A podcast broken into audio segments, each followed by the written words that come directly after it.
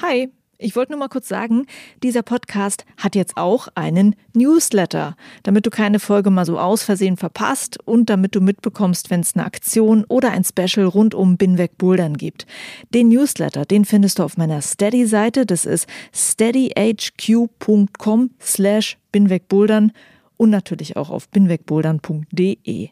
Das war's. Viel Spaß mit dieser Folge.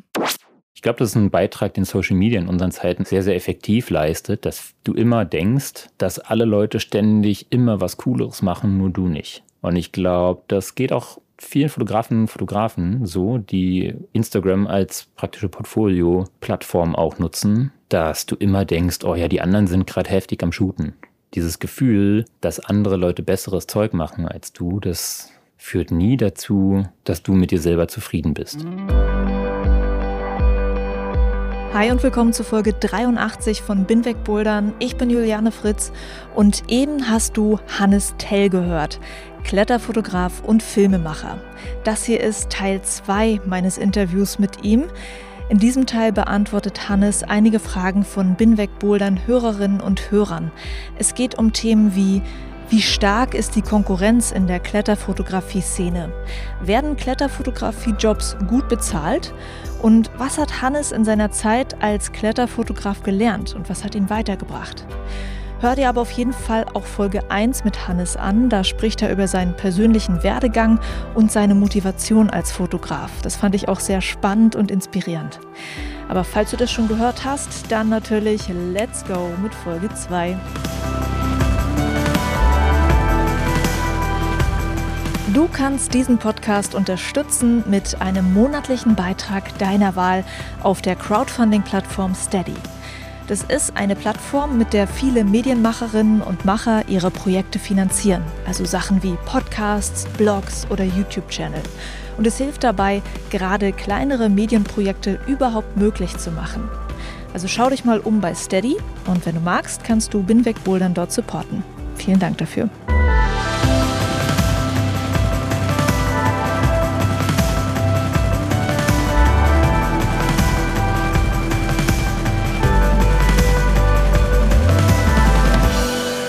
Man eigentlich von der Kletterfotografie leben? So ganz allgemein gesagt ist es natürlich wahrscheinlich schwer. Aber ist es etwas, wo du sagen würdest, so, ja klar, mach das. Easy. Ich glaube, man kann es immer ganz gut mit so einer Projektion irgendwie beantworten. Wenn ich Kinder hätte und mich fragen sollen, ob sie Kletterfotografin werden sollen, würde ich entschieden verneinen. Ähm, es gibt Fotografen und Fotografen, die ich kenne, die machen viel Klettern, aber ich weiß nicht, ob ich Fotografinnen und Fotografen kenne, die ausschließlich Klettern machen und davon leben. Tatsächlich glaube ich, im Vergleich zu den Vereinigten Staaten ist Europa einfach ein Markt, der viel kleiner ist und wo auch Budgets kleiner sind. Deswegen ist es, glaube ich, allein daher relativ schwer. Da muss man dann auch, glaube ich, sich umschauen, ob das wirklich auch clever ist. Selbst wenn ich sage, ich könnte die ganze Zeit einfach nur Klettern shooten und es würde einfach Spaß machen, aber ich glaube, von Klettern zu leben ist schwer und vom Klettern fotografieren zu leben ist auch schwer. Schau dir mal um, wie viele bezahlte, hauptberufliche Athletinnen und Athleten es in Deutschland gibt. Das kann man äh, ganz leicht an weniger als einer Hand abzählen. Richtig. Also zwei, glaube ich. Ja. Also das ist ein Megos und das ist ein Hoya, glaube ich. Mhm. Und dann frag mal, wer von Sponsoren zumindest Jetzt nicht, weil sie oder er beim Bund ist, also bei deiner Truppe, und davon quasi finanziert wird oder von der deutschen Sporthilfe, die ja auch total viel macht, aber die wirklich von Sponsorengeldern leben können. Das sind in Deutschland super wenige und auch, glaube ich, in Europa jetzt nicht besonders viele, die wirklich hauptberuflich als Athletinnen und Athleten arbeiten und nicht noch einen anderen Job haben.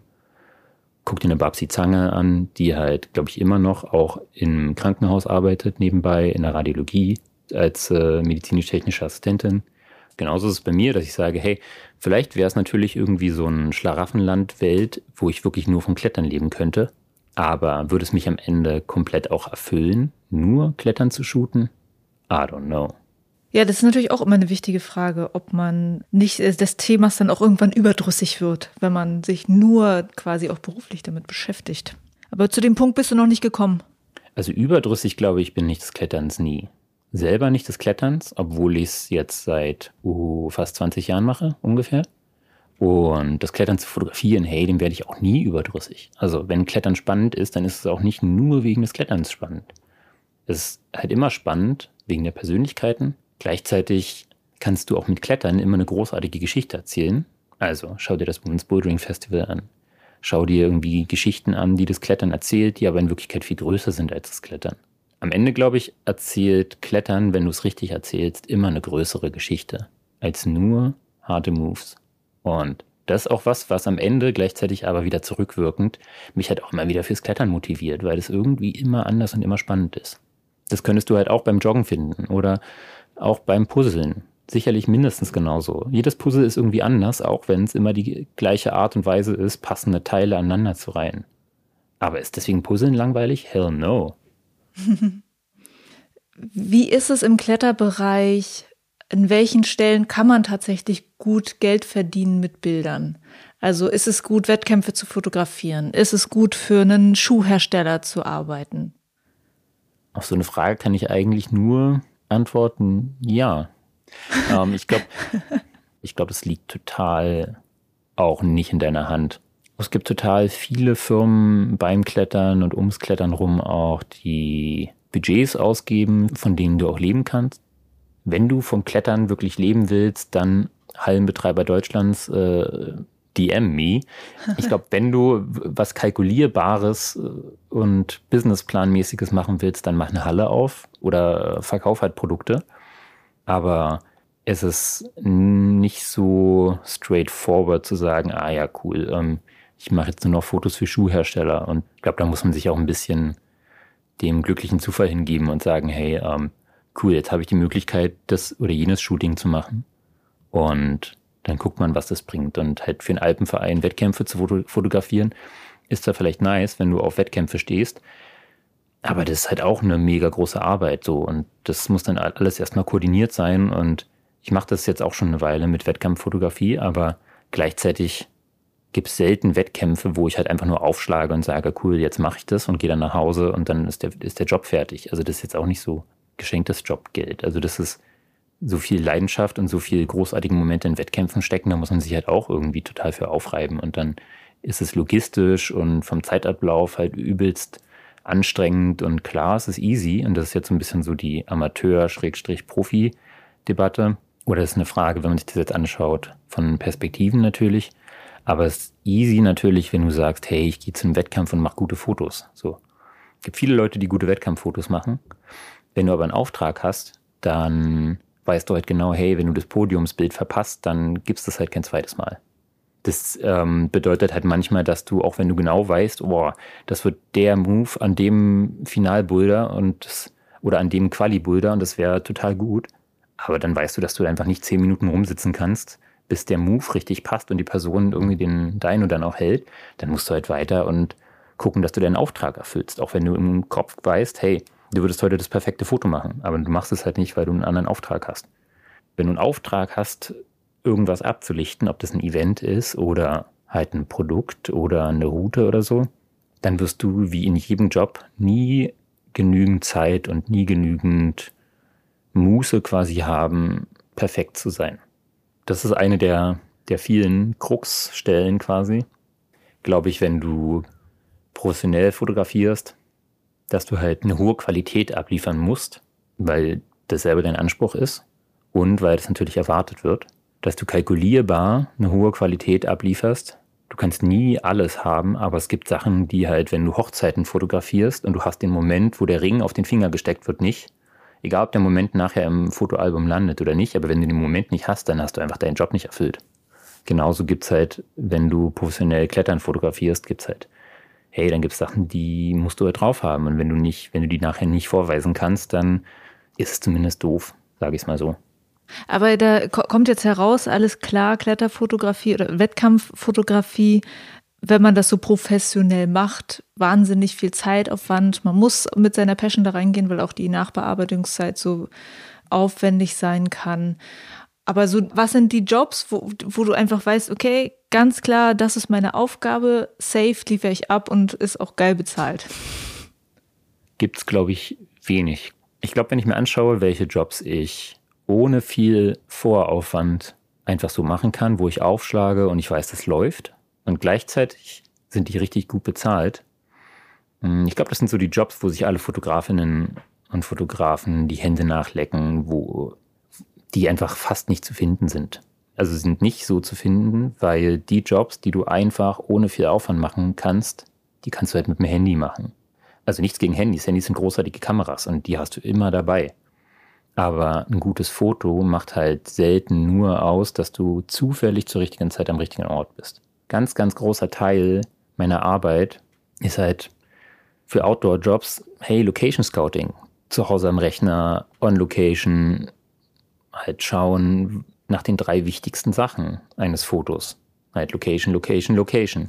Wenn es ein Wettkampfshooting ist, dann steht man auch nicht nur zufällig zur richtigen Zeit am richtigen Ort und macht ein Foto, sondern dann hat man sich davor mit den Routenbauern und Routenbauerinnen ausgetauscht, welche Finalmoves dann angedacht sind. Klar, auch wenn es immer andere Beta gibt. Aber was ist der Move, den du eigentlich shooten willst? Ich stehe nirgendwo einfach so rum und habe zufällig meine Kamera oben und dann passiert ein gutes Foto wenn es ein Boulder-Wettkampf ist und ich habe die Möglichkeit, ohne die Athletinnen und Athleten halt zu, zu irritieren, was auch nie ungefragt passiert übrigens, möchte ich anmerken. Es ist immer abgesprochen. Aber dann benutze ich manchmal mitgebrachtes Licht mit Blitzen. Ja, wenn es passt, ist cool, aber nie, wenn es stört. Das ist nie irgendwie zufällig oder mal gerade eben.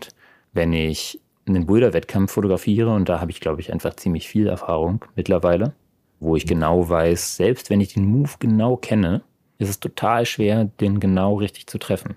Und dann musst du natürlich auch das Glück haben, auch das Unverschämte, dass die Athletin oder der Athlet halt den Move auch dann gerade so macht. Und das ist total viel, was damit reinzählt. Aber das macht halt Wettkämpfe anspruchsvoll und auch zu einer riesengroßen logistischen und organisatorischen Aufgabe. Und das ist was, was viele Leute total unterschätzen.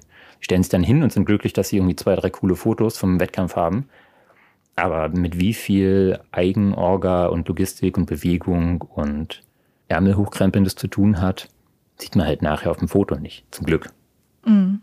Wie groß ist da die Konkurrenz von den Handykameras oder von den Leuten, die halt so halbwegs gute Kameras irgendwie auch haben? Ich glaube, wenn du nach Konkurrenz fragst, hey, ob du es mir abnimmst oder nicht, aber ich habe erschreckend wenig Angst vor Konkurrenz. Wenn eine Handykamera mir eine Konkurrenz ist, dann ist das eher eine Aussage, dass ich meinen Job nicht gut genug mache. Weißt du, meine Aufgabe ist ja auch nicht, Social Media Korrespondent vom Wettkampf zu sein und alles immer sofort zu liefern. Das kann ja auch gar nicht meine Aufgabe sein und das kann ja auch gar nicht meine Konkurrenz quasi sein. Ich freue mich total über jedes Bild, was vom Wettkampf kommt. Schneller als ein Instagram-Bild von einer Person, die mit dem Telefon in der Menge steht, kann ich nie sein. Das darf aber auch nicht mein Ansporn sein, meine Qualität instant zu liefern. Weißt du, wenn ich halt sehe, dass der Alpenverein meine Fotos halt noch lange nach dem Wettkampf nachnutzt, weil das einfach ein großartiges Bild hoffentlich ist und auch über den Wettkampf hinaus für was stehen kann, hey, dann habe ich es alles erfüllt. So. Ich habe nie Angst, dass mir andere Leute weg, Jobs wegschnappen. Tatsächlich nicht. Mhm. Klar, es gibt viele Leute, die irgendwie Klettern fotografieren und viele Leute möchten da irgendwie kein Geld für, sondern denen reicht es aus, wenn sie halt maximal irgendwie getaggt werden. Das ist eine ganz, ganz andere Diskussion. Ob nicht Leute, die amateurhaft fotografieren, nicht tatsächlich, wenn andere Leute kommerziell deren Bilder verwenden, nicht auch entschädigt werden müssen. Das ist halt eher was, was die Zahlungsmoral von Firmen irgendwie angeht, dass sie halt denken, naja, andere Leute machen ja auch Fotos, aber gleichzeitig habe ich nie das Gefühl, dass es zu viel Konkurrenz gibt. Ich denke halt eher, wenn du gut bist und wenn du hart für das arbeitest, was du machst und dir nicht den falschen Vergleichsmaßstab suchst, dann wird es auch passen. Dann kannst du halt auch immer mit dem, was du machst, irgendwie deinen Platz haben. Und darum geht es, glaube ich, auch total, dass du als Fotografin oder Fotograf deinen Platz findest, an dem du gut bist. Und es geht nicht darum, dass ich irgendwer werde, der ich nicht bin, dass ich so viel schneller werde, dass ich mit den ganzen Instagram-Stories konkurrieren kann. Mhm. Also, ich mache auch total gern Instagram-Stories, aber gleichzeitig ist es halt nicht mein Job, Instagram-Stories zu machen. Es macht total Spaß, Instant-Content rauszuhauen, der auch nicht so poliert ist, der roher ist, der irgendwie dichter dran ist. Gleichzeitig habe ich nicht das Gefühl, dass ich da meine Wut zur Gestaltung richtig ausleben kann. Sondern ich denke halt, ein richtig gutes Wettkampffoto lebt auch von vielen anderen Sachen, die man halt so instant nicht so richtig gut hinbekommt. Und das zu machen und das dann auch von Leuten honoriert zu bekommen, ich glaube, davon lebe ich viel mehr. Und das macht es natürlich im Endeffekt im Kopf viel, viel entspannter, weil man nicht das Gefühl hat, oh, man muss sich jetzt da hinstellen, wo alle sind, damit man deren Foto auch noch macht. Hey, bei den Wettkämpfen, wo ich genau weiß, da sind noch andere Leute und die machen ein Bild richtig gut, allein in der Berliner Szene. Hey, guck dir Farb an, guck dir Toni an. Hey, die machen brillante Fotos. Und wenn ich weiß, dass ein Farb neben mir steht, hey, dann brauche ich mir keine Sorgen machen, weil ich weiß, der bekommt das Foto ganz genau. Dann kann ich mir die andere Perspektive suchen. Weißt du? Also dann, mhm. Dann wird das gute Foto gemacht. So. Also man, man denkt nicht so, oh nein, er steht auf der Position, wo ich dieses und dieses Bild kriegen kann. Ich muss ihn da jetzt wegschubsen. nee, genau null. Und ich glaube, das, klar ist es irgendwie, wenn man jetzt irgendwie beide einen Job will und so, verstehe ich schon. Aber gleichzeitig finde ich es total schön, was ich am Anfang gesagt habe, dass es darum geht, dass gutes Klettern passiert und dass ein gutes Kletterfoto passiert. Ich habe nie das Gefühl, dass es nicht genügend Möglichkeiten gibt, dass alle ihr Ding machen können. Also ich glaube, man muss halt mit sich selber auch entspannt genug sein, das nicht irgendwie auf einen, wer macht den besseren Job. War das mal anders? Für mich oder für die Szene, meinst du? Für dich so. Also ist man am Anfang, wenn man so anfängt, denkt man so, oh Mann, jetzt äh, muss ich mich aber hier hervortun und bekannt werden. ich glaube, das ist ein Beitrag, den Social Media in unseren Zeiten auch tatsächlich sehr, sehr effektiv leistet, dass du immer denkst, hier typisch Fear of Missing Out, No FOMO. Da denkst du halt die ganze Zeit, oh, deine FOMO diktiert dir halt, dass alle Leute ständig immer was Cooleres machen, nur du nicht. Und ich glaube, das geht auch vielen Fotografen und Fotografen so, die Instagram als praktische, genauso wie ich, als praktische Portfolio-Plattform auch nutzen, dass du immer denkst, oh ja, die anderen sind gerade heftig am Shooten. Und ich glaube, dieses Gefühl, dass andere Leute besseres Zeug machen als du, das führt nie dazu, dass du mit dir selber zufrieden bist. Selbst wenn du deswegen rausgehst, um mit den anderen mithalten zu können. Ich glaube, andere Leute sind immer der falsche Maßstab. Andere Leute können eine wunderbare Inspiration sein, können ein wunderbarer Weckruf sein, dass du irgendwie dein Gesäß hochbekommst und rausgehst und was machst. Aber wenn es sich negativ auf dich auswirkt und wenn du in Anführungszeichen nur kletterst und siehst, wie stark alle anderen gerade am Senden sind, Mann, ey, was ist denn das für eine Motivation? Das ist nie gesund, glaube ich. A very quotable content. Noch was, äh, auch jetzt aus den äh, Fragen zum Thema Bezahlung. Wie ist es? Wird man eigentlich pro Tag, pro Stunde, pro Bilder, pro Bild bezahlt? Ja, ich glaube, das ist eine super kommt drauf an Frage und Antwort. Man kann es ganz, ganz schwer verallgemeinern. Am Ende gibt es genügend Jobs, wo ich einfach der Einfachheit halber für die Kunden einen Tagessatz anbiete es total unpraktikabel ist oder zum Teil auch der Outcome vom Shooting noch nicht hundertprozentig klar ist, weil es nicht darum geht, ein Aufmacherbild oder drei Kalenderbilder oder einen Magazinartikel zu shooten, sondern da ist den Kunden einfach wichtig, hey, wir haben ein Budget und wir wollen, dass die Fotos gut und konsistent aussehen und dass die nicht irgendwie amateurhaft sind. Also ist es total wichtig, dass sie genau wissen, sie bezahlen inklusive Mehrwertsteuer oder exklusive nachher so und so viel Geld und bekommen halt einfach ein Paket, was ihre Wünsche erfüllt. Da macht es überhaupt gar keinen Sinn zu sagen, ja, aber wenn es jetzt ein Foto mehr oder weniger ist, dann, ähm, sorry, dann kostet es aber so oder so viel. Es gibt andere Kunden, wo es total wichtig ist, dass es halt cool, hey, wenn ihr irgendwie äh, Lizenzen für Social Media Fotos kauft, na klar, dann ist es halt ein logisch, ein tierischer Unterschied, ob sie zwei oder fünf Fotos haben wollen bei einer kleinen Anzahl oder halt, wenn ich ein Einzelfoto irgendwo verkaufe von irgendeiner Begehung, ja, dann logisch, dann ist es halt das einzelne Foto, was wichtig ist und nicht irgendwie eine komplette Serie oder so. Es gibt hier und da auch immer wieder Artikel, die ich irgendwie schreibe, auch zu den, also mit den Fotos, die ich dann irgendwie verkaufe an Magazine. Das ist dann halt ein Gesamtpaket von Text und Bild. Und so kann es total unterschiedlich sein. Gibt es eigentlich ein sehr erfolgreiches Bild von dir, was sehr gut verkauft wurde? Eines meiner erfolgreichsten Bilder ist gar kein Kletterbild, sondern ein äh, am Anfang der Drohnenzeit entstandenes Bild, was in Nordamerika entstanden ist. Ich glaube, nach den Gesetzesänderungen mit der Zeit halt wäre es heutzutage überhaupt nicht mehr legal, sondern es ist halt irgendwie ein, ein Bild, was eine Brücke zeigt, aber zu dicht an der Brücke dran und das dürfte man heute wahrscheinlich gar nicht mehr machen. Also man darf mit einer Drohne nicht so nah an der Brücke ran. Nee, du darfst nicht an öffentliche Strukturen, öffentlichen Verkehr, Naturschutzgebiete, Menschenansammlungen ran. In Nordamerika, aber auch in vielen Gebieten von Europa gibt es viel, viel mehr Gebiete, in denen du nicht fliegen darfst, in, als im Vergleich zu denen, wo du fliegen darfst. Aber das ist nochmal eine ganz, ganz andere Diskussion. Drohnen sind halt einfach keine Spielzeuge. Aber ich glaube, einer meiner Architektur-Stadt-Drohnenbilder verkauft sich über diverse Stock-Plattformen, die ja eigentlich ein Sargnagel an der Fotografie sind, am allerbesten. Damit habe ich bestimmt schon tausende Euro eingenommen.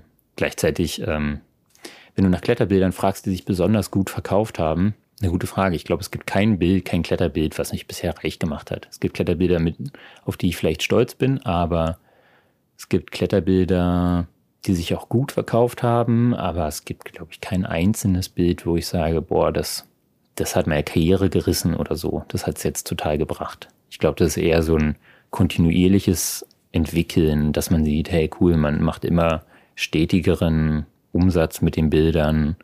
Man schafft es irgendwie einen konsistenten Stil zu formen, für den man auch irgendwie wiedererkannt wird. Eine Komposition und Liniensprache zu finden, die irgendwie für einen spricht und so, wo das halt nachher so ein bisschen konsistent ist und wo die Entwicklung konstant ist.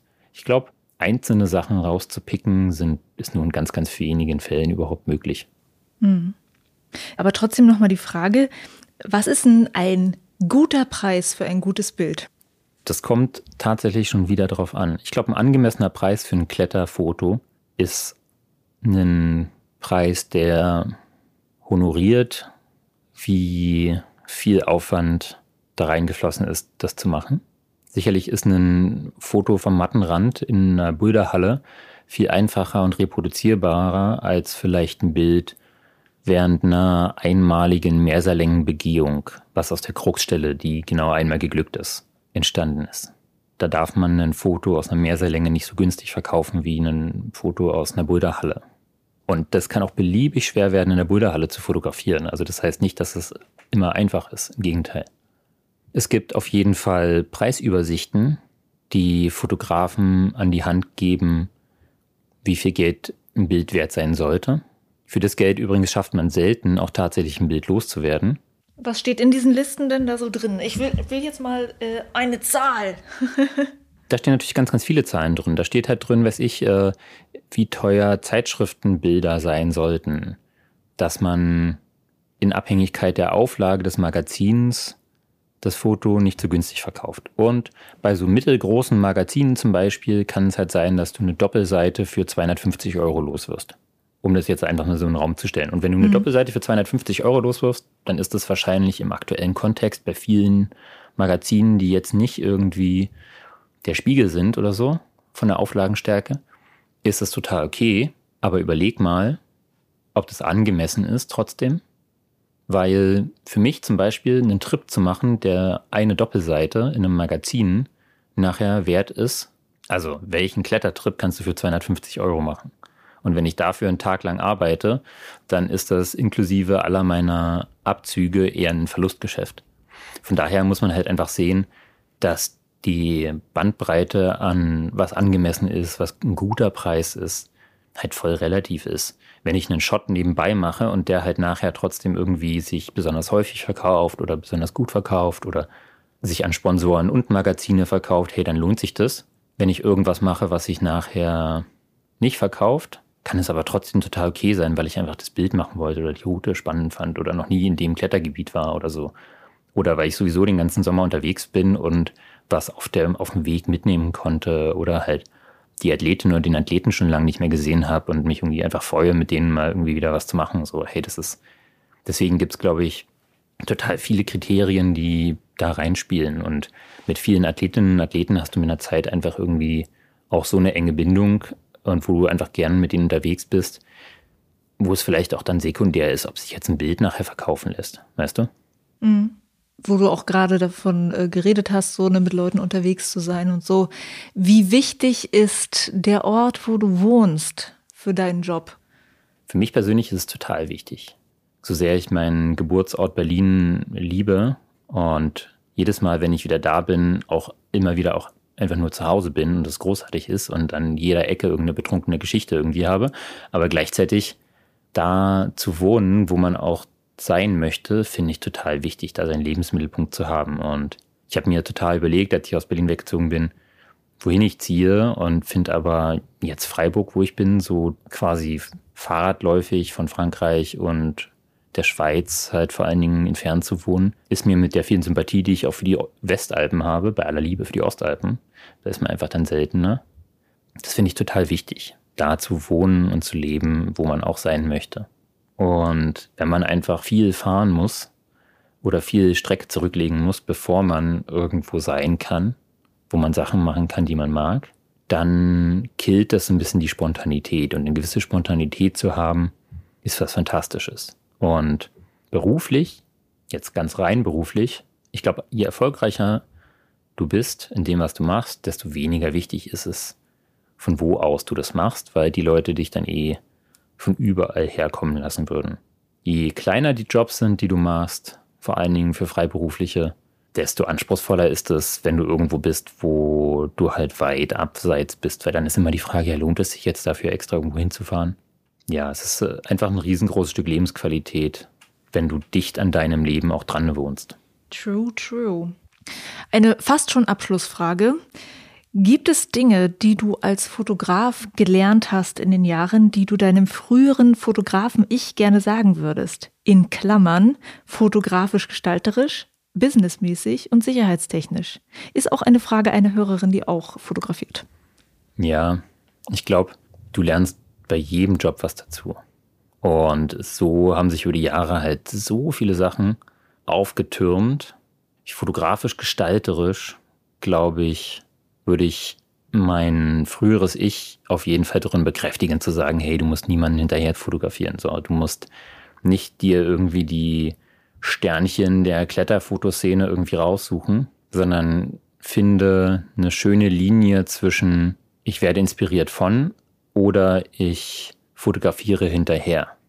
Weil dieser, dieser Authentizitäts- dass du halt immer du selber sein musst. Äh, das klingt so Hollywood-mäßig abgedroschen, aber leider stimmt da halt tatsächlich. Du kannst halt irgendwie, was du machen kannst, was ich tatsächlich früher gemacht habe, zum Teil ist, dass ich Bilder genommen habe, die ich toll finde und habe probiert, sie zu rekreieren. Also nicht mit der gleichen Person am gleichen Ort oder so, aber das prinzipiell das gleiche Bild auch zu machen, damit ich herausfinde, wie es gemacht wurde. Das war früher total Gold wert, auch wenn es mit total viel Aufwand verbunden war. Sonst kann man halt nur sagen, hey, sei wer du bist und mach dein Ding. Weil nur dann bist du halt kredibel genug. Businessmäßig hätte ich meinem früheren Ich vielleicht nur den Hinweis gegeben, dass egal wie neu dabei oder erfahren du bist, dass du dich wahrscheinlich immer unter Wert verkaufst, um einen Job zu bekommen. Und das darf man nie machen. Man darf nie sich selber unzufrieden machen oder Sachen for free machen nachher, nur weil man denkt, man ist es nicht wert, wenn man es immer wert ist. Wenn man es nicht wert wäre, dann würden es andere Leute auch so machen. Dann würde man nicht gefragt werden. Und ich glaube, je weniger Erfahrung du hast in dem Geschäft, desto gefährlicher ist es, sich unter Wert zu verkaufen. Und es ist ganz, ganz schwer, einen Preis, der irgendwie mal im Boden ist, wieder hochzubekommen. Und Sicherheitstechnisch, oh Mann, da habe ich wahrscheinlich so viel hinzugelernt. Da gab es so viele Klettersituationen, wo ich heute einfach nur die Hände über dem Kopf zusammenschlagen würde und denke, boah, ähm, dass du da nicht hops gegangen bist, war einfach nur unverdientes Glück. Ich habe zum Beispiel einen Industriekletterschein, der Big Shoutout äh, einen Alpenverein und äh, meine Ausbildung zum Routenschrauber mich äh, damals motiviert hat, einfach viel mehr Sicherheitsthemen einfach relevanter für mich zu denken. Und das ist total wichtig, weil wer abschmiert, macht halt auch keine guten Fotos mehr. Und ich glaube, das, was bei jedem Erste-Hilfe-Seminar und bei jeder anderen irgendwie sicherheitsrelevanten Ausbildung gepredigt wird, dass Selbst- und Eigensicherung halt immer das Wichtigste ist das ähm, kann ich auch nur unterstreichen. Wenn, egal wer irgendwie zuhört, Das ist, glaube ich, mir ein total großes Anliegen. Wer halt rausgeht und Kletterfotos machen will, hey, achtet verdammt nochmal drauf, dass ihr halt safe seid. So, achtet total drauf, selbst wenn ihr Bouldern vor allen Dingen unangeseilt irgendwie fotografiert, hey, steht nicht irgendwo sketchy rum, wo ihr irgendwie, während ihr gerade euch nur auf das Foto konzentriert, irgendwo links runterfallen könnt. Die Leute, die klettern, sind meistens am besten gesichert oder gespottet. Die Leute, die fotografieren, halt nie. Wenn du im Seil fotografieren willst, dazu gehört halt mehr als nur eine Kamera am Seil zu halten. Erkundige dich, frage Leute, die es schon machen, riskiere nicht, dass du wegen irgendeiner Nichtigkeit irgendwie abschmierst. Da passiert echt genügend oder so beinahe auch genügend. Und es gibt böse, böse Geschichten von Leuten, die halt abgestürzt sind.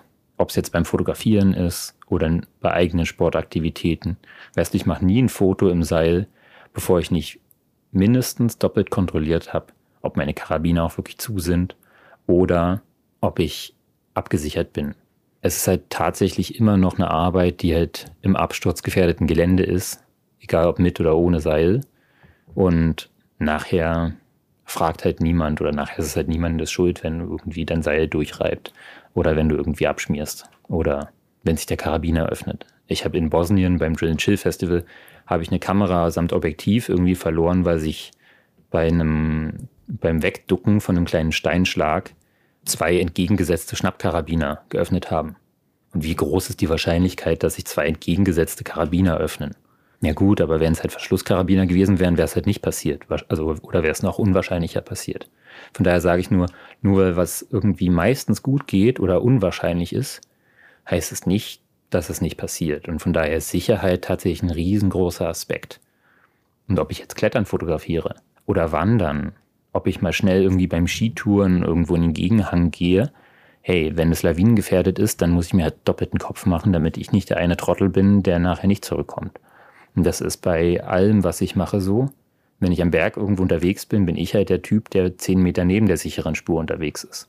Deswegen an alle Leute, die halt überlegen, was in die Richtung zu machen, bildet euch und fragt Leute, die es länger schon machen, die Ahnung haben, geht mit erfahreneren Leuten mit, weil wenn man nicht mehr da ist, kann man halt auch nicht mehr was dazulernen.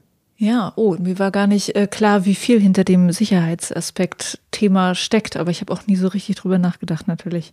Danke dafür. Das ist, das ist tatsächlich ein riesengroßes äh, Ding und ist, also selbst wenn du in Anführungszeichen nur mit dem Telefon beim Bouldern irgendwie von Freunden Fotos machst, hey, ähm, der Top-Out von, von dem Boulder, der geklettert wurde, der wurde halt geputzt. Aber wenn du daneben stehst, dann stehst du halt möglicherweise halt einfach nur auf so einem Podest aus Moos. Und selbst wenn du nur ein iPhone-Foto machst und dafür nicht direkt am Top-Out stehst, ist unter dir, fünf Meter unter dir, halt wahrscheinlich kein Crashpad. Und du segelst halt mit dem Körper irgendwo neben den Steinen. Also von daher, egal wie professionell oder unprofessionell man das macht, ist, glaube ich, total wichtig, dass man halt darauf achtet, dass man keinen Scheiß baut. Mhm. Es gab noch die Frage, ob du einen Olympia-Effekt merkst, dass Kletterbilder stärker nachgefragt sind. Hm. Also da ich so lange drüber nachdenken muss, wahrscheinlich nicht. Auch durch das Verschieben oder gegebenenfalls Canceln jetzt von Olympia. Dadurch, dass Olympia jetzt ganz anders, wenn überhaupt stattfindet, ist es, glaube ich, nicht so einfach zu beantworten. Ich glaube, fürs Klettern bringt es tatsächlich total viel Input das heißt, ein Effekt hat Olympia natürlich auf jeden Fall. Ob das jetzt für mich gleich einen positiven Effekt hat, lässt sich für mich jetzt irgendwie schwer beantworten. Okay. Dann äh, gibt es noch meine große berühmte Abschlussfrage, bei dir natürlich ein bisschen anders. Ich frage ja eigentlich immer, was sind die drei Dinge, die dich zu einem besseren Boulderer gemacht haben? Was sind die drei Dinge, die dich zu einem besseren Fotografen gemacht haben, Hannes? Uh, die kann man natürlich nur beantworten, wenn man ein besserer Fotograf geworden ist. ähm, nee, echt gute Frage. Also ich glaube, wenn es ein bisschen Richtung Tipp hingeht, wodurch du eine bessere Fotografin oder ein Fotograf wirst, hey, Verständnis vom Fotografieren ist, glaube ich, total wichtig. Intuition ist die zweite Sache, die damit direkt zusammenhängt. Das technische Verständnis, jetzt nicht das physikalische vom Licht oder Strahlengang oder so, sondern das technische Verständnis ist total wichtig was habe ich denn überhaupt in der Hand? So, wie funktioniert denn das und äh, die Sachen in- und auswendig zu kennen, damit sie einem nicht im Weg stehen. Was einem auch häufig zeigt, dass die Technik, die du bereits besitzt, meistens total ausreicht für das, was du machen willst. Erst wenn du merkst, dass es dir zum dritten Mal wegen der Technik nicht funktioniert, also nicht gelingt, dann ist es wahrscheinlich wert, dir eine neue Kamera zu kaufen. Und bitte, bitte, bitte hört auf, mich danach zu fragen, mit was für einer Kamera ich fotografiere, weil ihr fragt ja auch im Restaurant nicht, mit welchen Töpfen gekocht wurde. Okay, ist das so eine, so eine No-Go-Frage bei Fotografen? Nee, das ist keine No-Go-Frage. Das merkst du eigentlich hauptsächlich daran, dass sie so häufig gestellt wird, aber es zeigt, wie wenig die meisten Leute von Fotografie verstehen, weil Handys können großartige Fotos machen.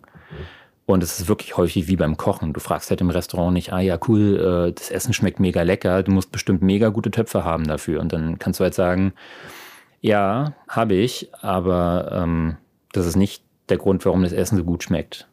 So, es ist cool, wenn deine Töpfe und deine Pfannen und so alles so gut sind, dass das Essen nicht automatisch gleich drin anbrät. Ja, cool, dann ist es total wichtig. Aber ein gutes Foto ist nie ein gutes Foto, weil die Technik so gut war, sondern weil du die richtige Idee für ein Foto hattest, weil das Foto entsteht halt im Objektiv, klar, aber ganz zuerst entsteht es in deinem Kopf. Und wenn du nichts in deinem Kopf hast, dann hast du halt nachher auch nur wenig auf dem Foto. Von daher das Verständnis ist mega wichtig. Learn your tools, learn your skills. Alrighty. Waren wir jetzt eigentlich schon bei Teil 2 oder bei Teil 3 der Abschlussfrage? Mm, das war Teil 1. Teil 2 ist die Intuition. Halt, folge deiner Intuition. Probier nicht, nichts irgendwie nachzuahmen. Probier irgendwie dein Ding zu finden. Und Teil 3, der praktischste Hinweis, wenn du eine Kamera hast und du willst eine bessere Fotografin werden oder ein besserer Fotograf, dann benutzt kein Zoom-Objektiv. Kauf dir richtig gute Festbrennweiten, also Objektive, die du halt nur fokussieren, also scharf und unscharf stellen kannst, wenn du überhaupt eine Kamera mit wechselbarem Objektiv hast. Und wenn du eine Kamera hast, die ein wechselbares Objektiv zulässt, ist egal, ob die zehn Jahre alt ist, ist völlig Wurst. Die Objektive sind total wichtig. Hol dir keine Zoom-Objektive, auch wenn sie bequem sind, sondern hol dir Festbrennweiten. Fang mit einer Festbrennweite an zu fotografieren lern die in- und auswendig, weil wenn du nicht zoomen kannst, dann bewegst du den Hinterteil, um ein besseres Foto zu machen und bleibst nicht sitzen und probierst das in der Kamera hinzubekommen. Und das ist, glaube ich, was, was viele Leute nicht zuerst machen, sondern die wollen was, was so vielseitig wie möglich ist. Und dann, wenn das Foto nicht stimmt, dann denken sie, es liegt in der Technik. Dabei liegt es einfach nur daran, dass sie einen Meter weiter rechts hätten stehen müssen oder drei Meter weiter weggehen hätten müssen. Und das rauszufinden, dauert manchmal viel Zeit. Okay. Hannes. Juliane. Ich danke dir sehr. Ich danke dir sehr. Für all diese Einblicke ins Fotografenleben und in deine Gedanken äh, hinter deiner Arbeit. Ja, schön, dass du mit dabei warst im Podcast. Ja, voll gerne. Das war mein Interview mit Kletterfotograf Hannes Tell. In den Shownotes findest du die Links zu seinen Plattformen und zu seiner Webseite. Und ganz bestimmt wird dir jetzt der Name Hannes Tell sehr oft auffallen, wenn du bei Instagram und Co. Kletterfotos anguckst. Eventuell findest du auch noch Bilder von ihm unter seinem alten Namen Hannes Kutzer, aber er hat sich gerade umbenannt in Hannes Tell, also nicht wundern. Ja, und damit vielen lieben Dank fürs Zuhören. Juliane mein Name und ich bin wegbouldern.